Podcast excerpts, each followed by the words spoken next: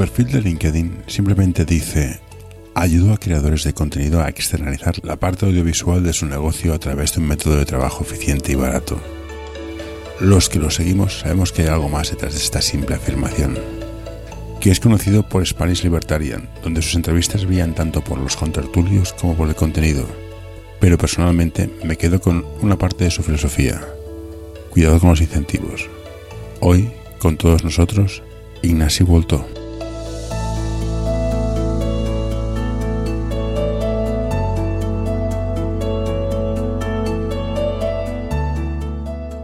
Hola Ignasi, gracias por acceder a hablar con nosotros. Gracias a ti, José, un placer. Tienes muchas cosas que, enseñar, pero creo que la gente que reconocerte ya sabe dónde están tus vídeos, tu canal. Creo que podemos adentrarnos en un tema que es para mí muy, muy importante, que no estoy de acuerdo con Aparachiqui, no sé, creo que Pedro Herrero se llama. Bueno, le he borrado una cuenta en Twitter. Yo soy muy family nazi. Y tú eres empresario, tienes una empresa y eres padre. Sí. ¿Cómo, cómo se hace? Sin tirar, sin, usar drogas como la cafeína o, la teína o la taurina. Bueno, sí, u otras. a ver, la cafeína, sí, sí, me estoy quitando un poco, ¿eh? porque tela. A ver, es que es una pregunta muy amplia. ¿Cómo se hace? Pues eh, supongo pues que levantándote por la mañana y, y, haciendo lo que tienes que hacer, sin más. Quizás la pregunta es ¿Cómo se hace sin, perder el ánimo, sin morir en el intento o sin tener una tensión o un resentimiento, quizás? Yo, un poco eso, esto es lo que, lo que últimamente voy pensando. De decir, coño, un poco también es como el juego. Ayuda a mantener este podcast en anorta.com barra colaborar. El capitalismo, ¿no? Si me esfuerzo, si soy ambicioso, quiero mis beneficios y quiero mis resultados. E-, esa es la gracia, ¿no? de, la meritocracia, entre comillas. Lo que pasa es que me da la sensación, pues, de que España no está eh, preparada para eso. No sé si es un problema cultural, no sé si es un problema sistémico, no sé si es un problema de malas ideas o malas praxis. Pero bueno, ya sabemos cómo funcionan los incentivos. Si, si, mm, eh, no, si no puedes con tu enemigo, súmate, eh, súmate a él si lo que se incentiva es, entre comillas, el mundo de los chiringuitos, pues aquí el que paga los platos rotos es el que más es el que más se esfuerza. Ojo que tampoco no voy con el argumento este heroico randiano, ¿sabes? De no, no, aquí el emprendedor, no sé qué, no sé cuántos, pero sí que es verdad que creo yo que en España ser autónomo y no vivir a costa de nadie y como siempre digo, ser autónomo es ser comercial, es ser trabajador, es ser jefe, es ser gestor y, luego toda la organización, como decías, logística, familiar, emocional y demás. Entonces es como, tío, yo, no quiero que me regalen nada, que, al final esta es como la base del liberalismo, libertarismo. Mm. Lo que quiero es que me dejen en paz. Y, no sé si España es, eh, es, un buen entorno para eso a día de hoy. Yo creo que hay una variable que en España está muy mal vista, que es ser, ser empresario, ser autónomo, es ser un capitalista explotador que tienes un yate. Ya. Dices, hombre, mm, no, y de hecho los emprendedores que tienen yates no suelen ser auto, no suelen ser emprendedores, quitando Lara, digo Lara, bueno, es Lara, Padre, Zara, Roche, porque Ana Botín no, no ha sido emprendedora. Exacto. Luego que tu trabajo, lo que sabes hacer por lo que te pagan, es solamente el 40% de tu tiempo. El otro 60 se mm. va en gestión comercial, marketing, gestoría, peleas con la administración. O sea que hay mucho tiempo no facturable. Y eso, peleas con la administración, sí, sí, esa, me ha olvidado. Y eso casca, casca mucho. Y la falta de planificación te lleva a la urgencia. Si fueras médico, entiendo que debe ser aquí ahora. Como tienes una empresa, si el proyecto está bien hecho, se ha tomado el tiempo en pensarlo, no hay que correr. Y a veces veo gente corriendo de para mañana porque han planificado mal. Esto sigue pasando, te pasa a veces de, ah, a mí que me explicas, se me ha ocurrido ahora, lo quiero para mañana. Y dices, ya, tío, pero es que son las 10 de la noche. Eh, sí, sí, la verdad que si empiezo no paro. A mí lo que me pasa, y ahora, bueno, yo, ¿cómo no? Pues trabajo, ahora mismo estoy aquí en casa y tengo la ventana y yo veo los barrenderos. Y te juro que a veces me dan envidia, tío. A veces me dan envidia. De decir, mira, tío, te pones tu musiquita, estás barriendo, silbando, eh, no sé qué tan bien o qué tan mal pagado está, pero por lo general, cuando uno está relativamente cerca al sector público, tú tienes tus 12, 13, 14, 15 pagas anuales y que si no sé qué prorrateado y que si los históricos, que si los exenios, que si los convenios, que si el líder sindical, que si los liberados. La seguridad. Y ojo, a mí todo esto em, filosófica y profundamente me repulsa, pero me dan ganas de decir, macho, es que me dais envidia, me estoy aquí deslomando, tío últimamente quizás puede que, esté un poco incluso como depresivo. Lo hablaba el otro día, no sé con quién, digo, España me está fallando. Creo que España nos está fallando a muchas personas y este es un patrón que he ido eh, viendo con muchas personas. Siempre he colaborado con argentinos y, y, ves cómo este tipo de ideas expulsan el talento y España está, está yendo hacia estos caminos que al final es que es eso, cuando un, es un poco falsa dicotomía, ¿eh? pero cuando unos viven a costa de los otros, ¿qué incentivo tenemos para esforzarnos? O sea, eso es lo que dice, no, estoy aquí levantando el país. Cada vez hay menos gente levantando el país. ¿Para qué? Si, es, de, es, de, tontos esto. Entonces el gran problema que veo yo, que justamente incentiva este malvado neoliberalismo, ya lo he dicho en alguna ocasión, es que la única manera de ser autónomo en España es forrarte muchísimo. Es decir, que te peguen tremendos sablazos que te robe la inflación y que todo, pero diga, mira, no sé por qué, pero tengo un modelo de negocio que, mira, me va suficientemente bien, ahorro un 10, 15, 20, 25% menos, pero, pero voy tirando. Pero claro, aquí el gran problema, entre los que me incluyo y entre los que incluyo al cerrajero de mi barrio, es que hay gente que tampoco no tiene una especial super mega ambición, quiere algo pues para ir tirando, ¿no? O sea, para ser, aspirar a ser clase media, sin más. Entonces, esto se está expulsando en la sociedad hoy en día. Si quieres ser clase media, pues súmate al enemigo, que para mí es el sector público, el sector colaboración público-privado. Y el, sector privado también tiene muchas ineficiencias, lógicamente, pues lo que siempre digo, a mí el sector privado no, no me cuesta nada de mi bolsillo. O sea, lo que hagan o dejen de hacer... El sector privado no regulado, no. Exacto. Aquí el tema es lo, de eh, adjudicaciones y licitaciones y mm. tal no sé, es, da para un debate largo. A mí es que también el problema son las palabras. Siempre se asocia al sector privado como esta especie de gente que está en la sombra, estos egoístas inexplicablemente. no, el sector privado se asocia como neoliberales, gente que, gente que le gusta contar billetes al final del mes. Tío, el sector privado es el motor de la sociedad. El sector privado es el tío de la panadería. Sí, no, pero que confundimos la economía de mercado con, con Ana Botín, que no es cierto. También, exacto. No, hay que confundir el, sector público con, el funcionario que está de una a tres y no hace nada. Porque hay gente que, produce, bueno, que, que es necesaria. No podemos discutir si es importante ese gasto o no. para, mí el, problema, José, si alguien me sigue sabrá que me repito, para mí el problema son los incentivos, siempre. Ese es, ese es el gran problema. Que haya funcionarios que hagan bien o mal su trabajo, que haya corrupción o no, eso me parece incluso relativamente secundario. El problema es qué tipo de valores tenemos en la sociedad. ¿Qué están pensando los jóvenes sobre qué tipo de trabajos van a tener? ¿Qué cree la gente que significa aportar valor o no a la sociedad? ¿Qué tan conscientes somos del declive a nivel de gasto, de pensiones, de déficit, de deuda, de inflación? ¿Somos conscientes los ciudadanos de esto? ¿Somos conscientes de qué tipo de sistemas tenemos? Entonces, por eso dan ganas de hacerse neoliberal casi en el mal sentido de la, de la palabra, de decir, mira, tío, eh, cierro la puerta y tiro la llave y que, que, os den por el culo, perdón por hablar mal. tengo una teoría peregrina que al final la política, que es donde se deciden las cosas, la hace la gente que no tiene trabajo. La gente que trabaja está trabajando, se paga sus gastos, se paga sus vacaciones. La gente no tiene trabajo está en asociaciones. Bueno, Azacolao es un ejemplo vivo de esto. No ha hecho nada en su vida, ha estado de asociación en asociación, dando saltos y llegan al poder. Tú que eres padre, ¿cómo puedes educar a tu hijo para que diga, para que no diga, ostras, ¿para qué voy a hacer una carrera, estudiar, matarme? Si puedo hacer aquí el hippie power, fumando marihuana, haciendo de ocupa, en cuatro o cinco años me coloco. no, a ver, tampoco no es tan fácil, ¿eh? Ser un, emprendedor parásito debe tener su. También debe haber su culo de botella a cuello de botella. No, no, no, emprendedor, o sea, activista.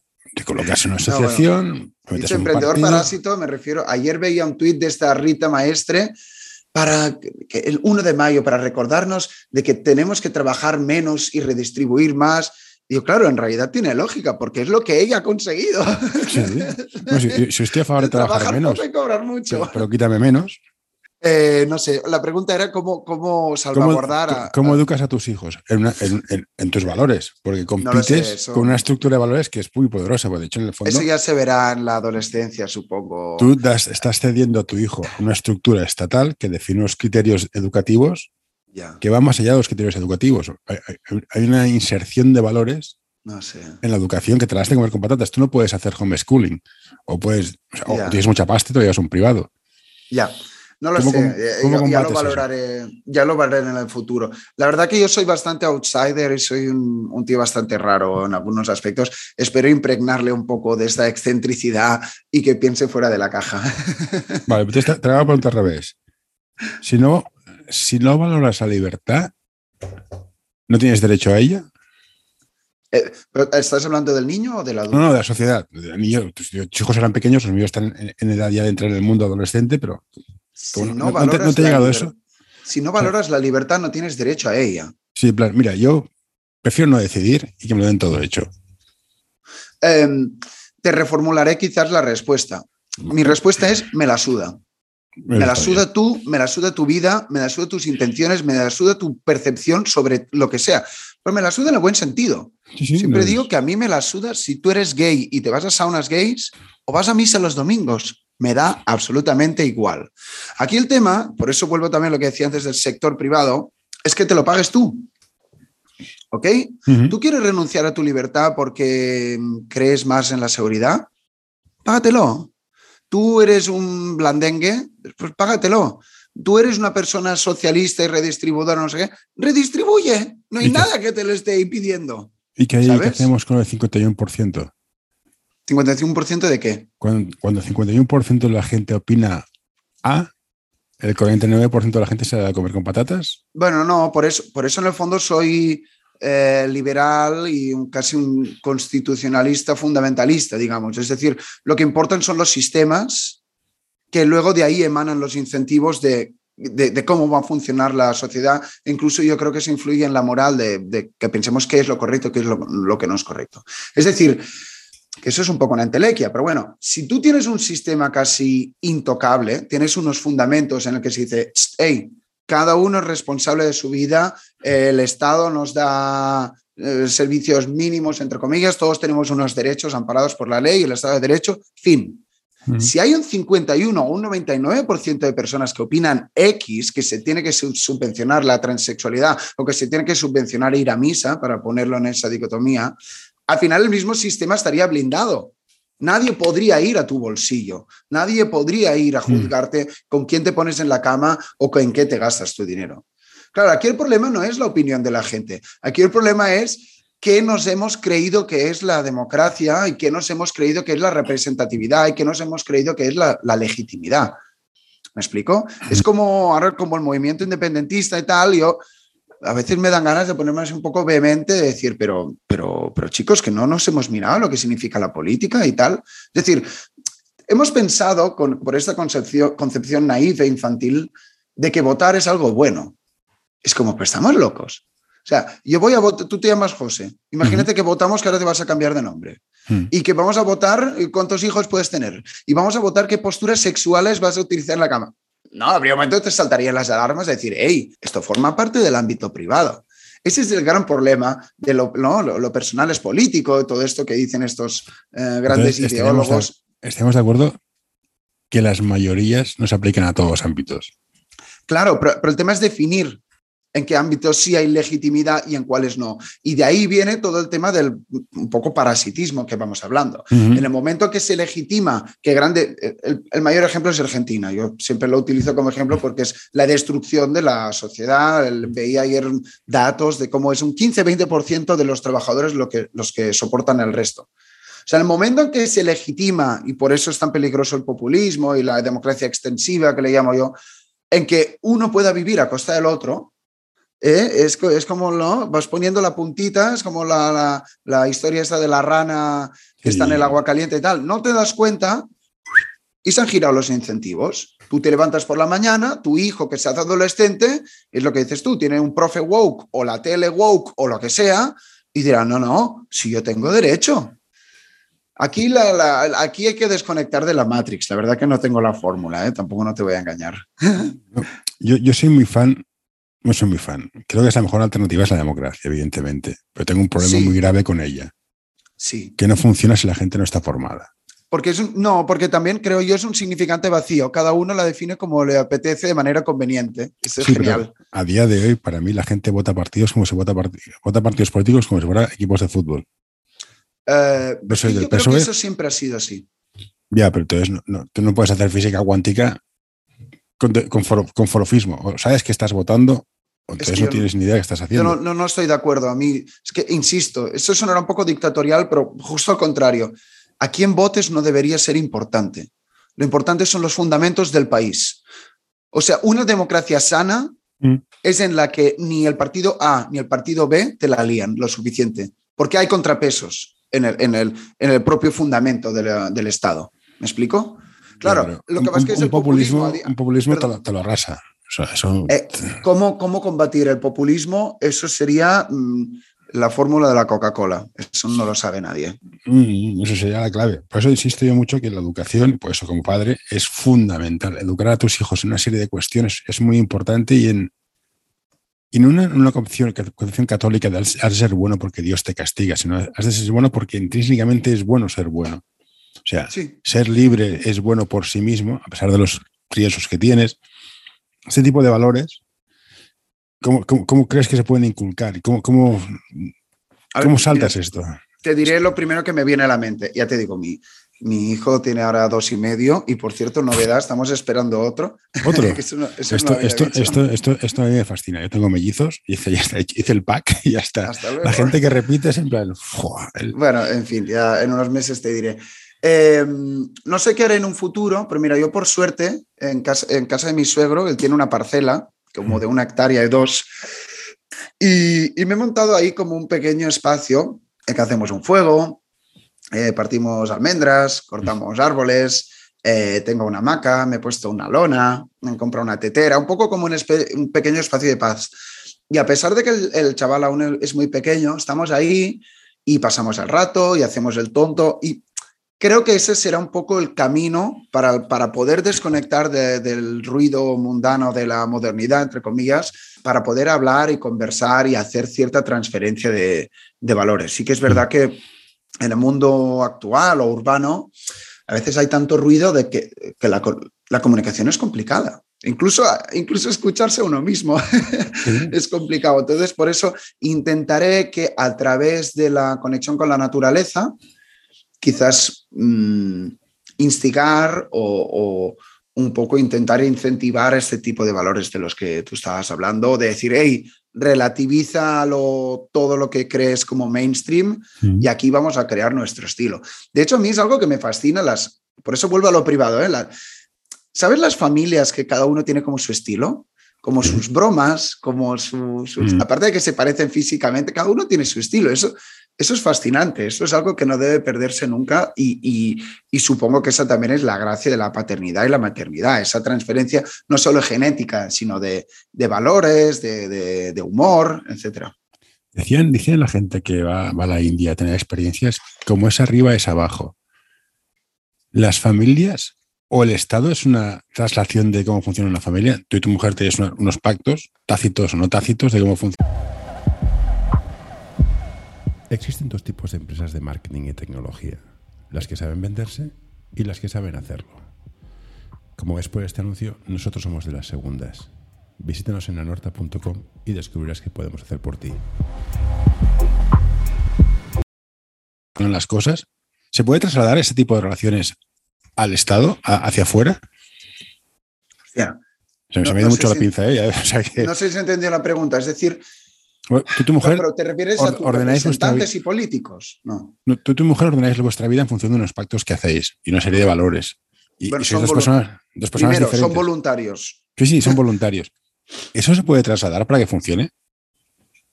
¿A qué ámbito? A público, o sea, que se extienda hacia arriba. Pues mira, pues de, cuatro familias cogemos a uno que se encargue de hacer otra cosa, que, que sea representante. O sea, creo que se hacía en Grecia, que antes era obligatorio una vez al año participar en política. Pues, pues vas tú, de la familia rollo los mafiosos. Vas tú en nombre nuestro. No lo sé. Pues, a mí, tú, a, lo mejor cuidas a tu hijo y tu mujer la de comer o tú le das la, das la comida y él la hace. Esta repartición no reglada de las tareas.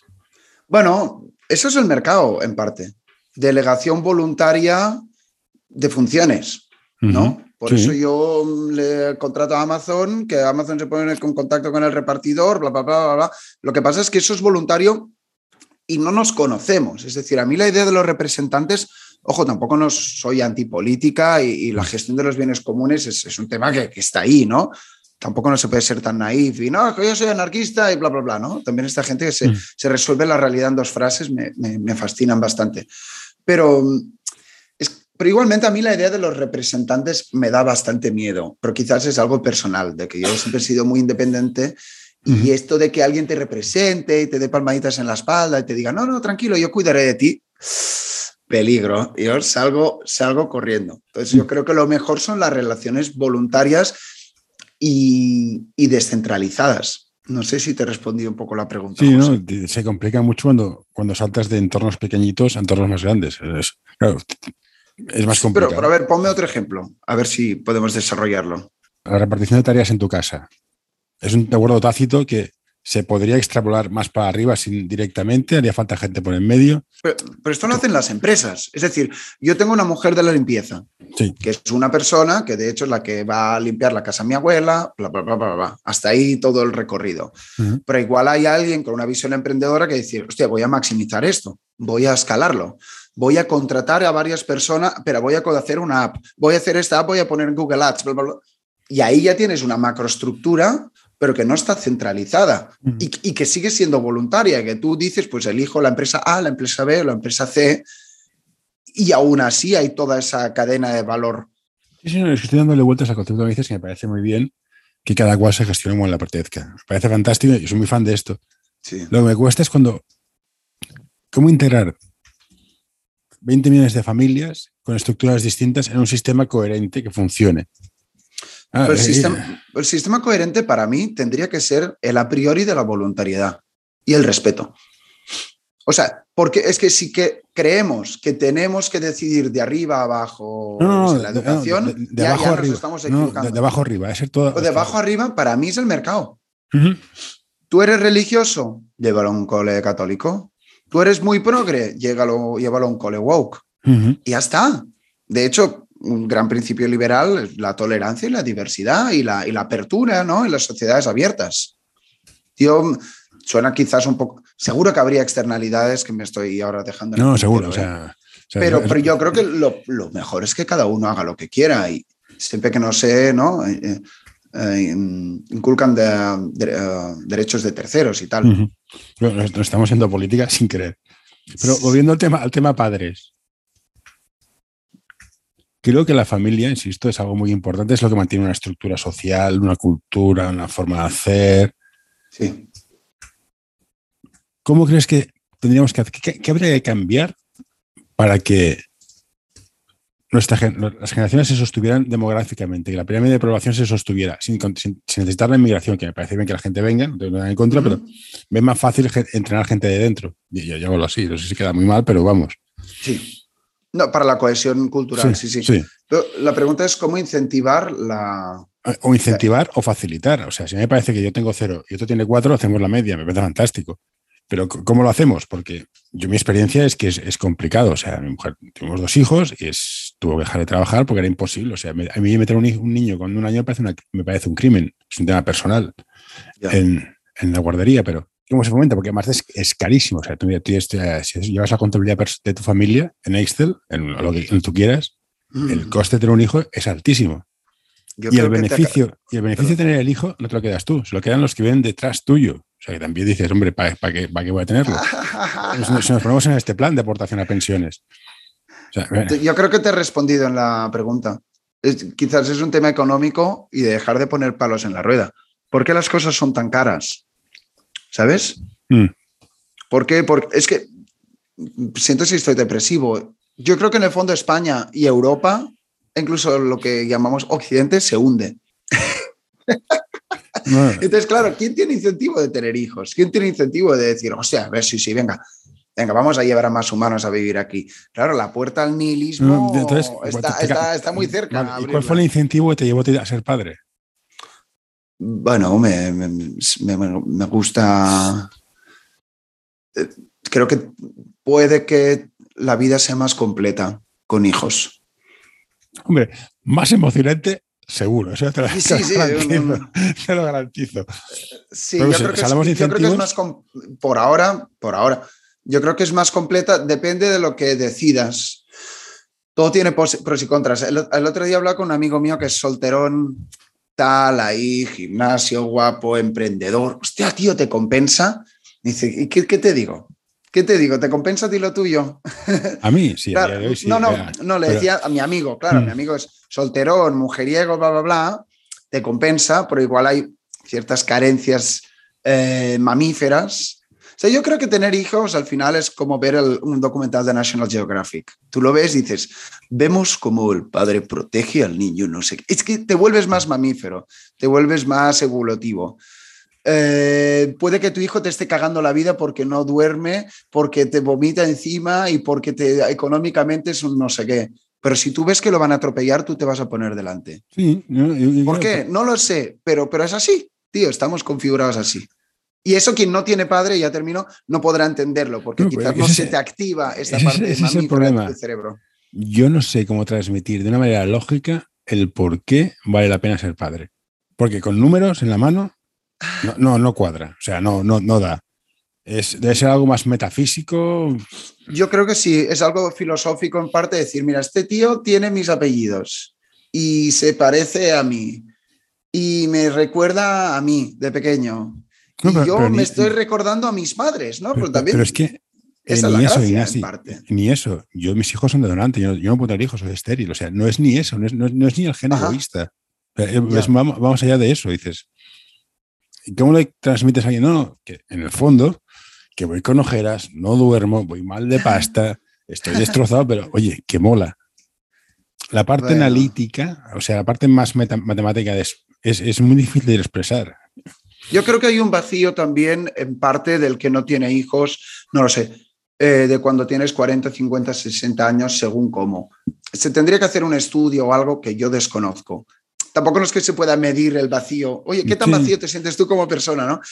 Yo creo que si tú conscientemente dices, mira, tío, a mí me gusta viajar, y a mí me gusta la vida fácil, y a mí me gusta ahorrar, y a mí me gusta, yendo más extremo, a las drogas y las orgías. Loco, no tengas hijos. No, que eh, clarísimamente. clarísimamente. Es que yo lo disfruto, de verdad que soy así. No tengas hijos, te convertirás en el tito no sé qué, que de vez en cuando disfruta los sobrinitos y ahí encontrarás el balance. Pero sí que es verdad que si tú, mm, quizás por pereza, por cortoplacismo, y bueno, ya me compro un gato, un perro, que a efectos prácticos es tal, sí que puede que a los 40, 50, 60, 70 años sientas un vacío de decir, hostia, no he creado tribu. ¿No? es el documental de National Geographic, ves a los otros que dices, hostia, han creado una tribu y también que, coño, que también yo creo y espero pensar de que tus hijos hasta que ya tienen 19 años ya vuelan, vuelan y hasta mm. luego, entre comillas, pero esa, esa etapa se tiene que disfrutar, decir, hey, estoy creando una manada y, y hay esa transferencia de la que te hablaba antes y yo creo que eso no tiene, literalmente no tiene precio. Mm, sí, yo creo que habría que hacer un estudio de cómo se vive con 60 sin familia o con familia, la, importancia de la estructura familiar en, la salud mental. Creo que ser, ser, tener 70 años y estar solo en una sociedad anglosajona es ser muy duro. Aquí en Mediterráneo somos más familiares. Habría que hacer estudios, pero hay que hacer estudios de tantas cosas como... Yo, yo trabajé en una temporada de mi vida entrevistando a viejitos mm. y era brutal, porque es que antes, que ahí también había cierto equilibrio en la estructura familiar. O sea, antes tú vivías con tu abuela, con tus padres y quizás los tíos y primos vivíais en la misma casa. No, sí, sí, sí. renuncias a tu individualidad, reducias a tu privacidad. Pero a nivel logístico familiar, José, es lo mejor. Es, perfecto. Sí, sí, estoy de acuerdo. E, es más, incluso puede que hayamos resuelto lo que tú preguntabas antes. Ahí podías tener más incentivos, tener más hijos, mm. porque tenías una estructura el hombre va a trabajar, la mujer se queda en casa, la abuela es la crack que los ha cuidado a todos y tiene el mm. know-how y, tú te puedes, eh, oye, vamos a tener más hijos porque es que los van a cuidar y los propios niños van a cuidarse entre ellos porque claro, a día de hoy, en el mundo moderno, en que da gracias de que tengas un hijo y que tus padres viven aquí y tú vives allá, ese, es el perverso la tentación de que el Estado o Netflix eduque a tus hijos es muy alta. Es muy difícil soltársela, ¿eh? porque también está ahí. y hablando de incentivos, ¿cómo hacemos que tener hijos no sea un incentivo negativo para, para sobre todo para mujeres, que son las que pierden la carrera laboral si tienes, si tienes hijos? Y, las, yo entiendo una empresa, si va a tener una mujer que va a tener un hijo, hostia, me hace, un, si, es de un cargo alto, me hace un 7. ¿Cómo haces que esto no sea un lastre para las mujeres? La verdad que no lo sé, porque eso también, otra vez, es la fórmula Coca-Cola. Y aparte es que somos humanos, ¿no? Y cada mm. uno tiene su función. Y decir, mm. no, bueno, la mujer lo que tendría que hacer es. Hostia, es, es, un tema complicado. Yo el, creo que... el, problema en este caso es que la mujer es la única que puede, puede hacer un niño. Exacto. Si, lo externalizas, te ahorras un problema, claro. fíjate que aquí el, sexo débil, o sea, literalmente servimos para muy poco los hombres. en, los dos primeros años servimos para muy poco, eso es, cierto. Eh, yo creo que, como siempre digo, a veces es más difícil o casi no imposible decir qué hacer, pero lo, quizás lo que, que sí que podemos resolver es qué no hacer. Y lo que, lo que no debemos hacer, como decía antes, es poner palos en la rueda. ¿Vale? Es decir, estas ayudas, estos cálculos utilitaristas de decir, no, bueno, vamos, damos una ayuda que incentivamos, que no sé qué, eso rompe la estructura social y rompe el, conocimiento o el acceso al conocimiento, que, el conocimiento está para, para, para, alcanzar, el conocimiento está disperso, como mínimo como lo veo yo. Es decir, se tendría que facilitar de que hubiera salarios más altos, y entonces el hombre quizás en este caso podría em, cuidar más de la familia en esos primeros años, como decías tú. Luego, el, teletrabajo también lo vería bastante clave, el tema de la conciliación laboral. Y creo que debería haber, es que yo siempre tengo la creencia, quizás porque creo que el ser humano en el fondo es, es más bueno por naturaleza que no malo, en que si se quitaran las ayudas protectoras, surgirían estructuras de apoyo o de, o de, o de mm, o se compartiría incluso conocimiento. Asociación de Madres Emprendedoras. Em, yo conozco a una que se llama Laura Mascaró, homeschooler y tal. Es una crack. Y la tía em, pues ha creado estructuras de marketing, de email marketing y vende sus charlas y vende sus cursos y vende su asesoría. Y la tía es mamá y ha podido conciliar ambas cosas o sea, que, eso es posible, pero también necesitas cierto dolor o cierta exposición a una vida difícil sin ayudas, mm. entre comillas, para que digas, hostia, vale, vale, sí, ¿no? Como el, que el químico que hace sus cálculos y hace su ensayo-error. Yo en esto soy un tío muy simple. Yo lo que haría es que el coste del trabajador que se ha quedado embarazado a la empresa fuera cero. Entonces la empresa no tiene incentivos para despedirla. No me cuesta dinero, me da igual que esté o que deje de estar y que entonces puede volver. Pero a lo mejor es, muy idealista la idea mía. No, yo, es que también habría un coste de reputación, creo yo.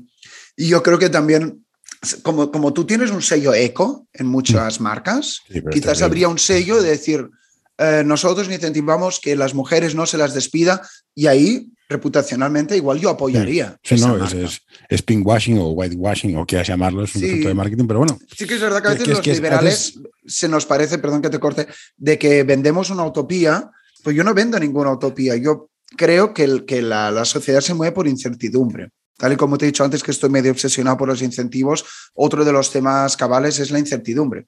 Yo no sé cómo se resuelven los problemas de la sociedad y tú tampoco. No. Por lo que no podemos pretender es que, que nadie nos diga cómo sí deben hacerlo. Y entonces volvemos a lo de antes de la democracia, representado, eh, representantes, etc.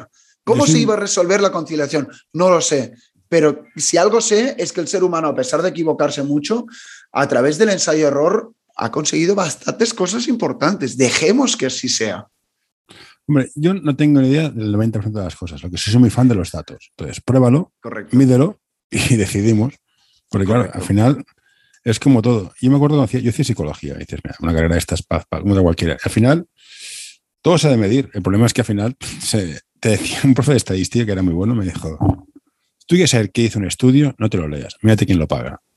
Bueno, esa es buena. saltándonos esta, esta, esta, premisa, creo que hay que medir más cosas. Pero bueno, Ignacio, llevamos ya 45 minutos. Espera, hay una última cosa que quizás te podría decir. También hay, es que lo hablaba anteayer con un amigo que es padre Quizás también puede con buen equilibrio, como los, los hombres somos más fuertes físicamente, mentalmente no, no, te sabría decir, porque mm. eso es estúpido. Puede que las mujeres las sean más fuertes mentalmente que los hombres, que somos unos cazurros, ¿eh? por lo general. Somos más, pues más, más, más, lineales. Sí, pero también como el hombre quizás es más obsesivo y el hombre le gusta más el, el material y las cosas y la mujer la, la, la interacción humana, quizás en la repartición del salario de lo que se lleva a casa podría ser un 60-40 como está haciendo un amigo mío. Mi amigo come más mierda, entre comillas, laboralmente y quizás su trabajo tal propone gran parte del sueldo en la economía familiar y la mujer pues está haciendo ahora una emprendeduría de que es fotógrafa. Entonces, poco a poco, pues está ganando 400, 500, 600 euros al mes, tal, conciliando, ahora que ya el niño tiene un año o dos, pues puedes volver a tu vida normal. Eso me parece también un equilibrio bastante saludable, es decir, hostia, que cada uno yo asumo el riesgo de ir a cazar mamuts, tú asumes el riesgo de ir a... Ayuda a mantener este podcast en anorta.com barra colaborar. Colectar los frutos y los dos somos igual de importantes y complementarios, porque también hay, hay ¿no? la esencia humana es diferente en el hombre y en las, y en las mujeres y en lo que buscamos en la vida. Me da tanto miedo legislar de puertas para dentro de una casa. O sea, tú y tu mujer tenéis el pacto que tengáis, hacer lo que queráis. No, no, no, no, claro, lógicamente. Me refiero que es una fórmula que puede ser decir que la mujer haga algo que eh, la satisfaga más como persona, pero quizás su retribución económica sería un poco menor. Pero eso puede ser un buen equilibrio, porque es que eh, la gestión de la casa, lo que decíamos antes, las mujeres son como unos seres mágicos que pueden dar a luz a seres a, humanos. o sea, eso, es un intangible. Pero yo creo que la, a nivel interno de cada familia de gestionarse de forma autónoma. Entonces, hay que meterme en medio. Yo en mi caso soy que cocino, compro y hago las pijadas varias y mi mujer hace el resto de las cosas. Y nos funciona. Ah, que otra familia funciona distinto. Bueno, mi hermano tenía la suerte de que ganaba una pasta indecente y su mujer era una soccer mom. Oye, y fantástico, y funcionaban de puta madre. Si están contentos, exacto. Sí, sí, no tengo nada que decir. Bueno, en todo, caso, Ignasi, se, se ha quedado, para mí se ha quedado corto, pero bueno, ya hay más días que lo organizas, o sea que cualquier día podemos repetir. Muchas gracias por todo. Antes que nada, eh, para acabar, tienes un estudio de vídeo, ¿no? Haces temas de vídeo, edición de vídeo y todas estas cosas. Sí.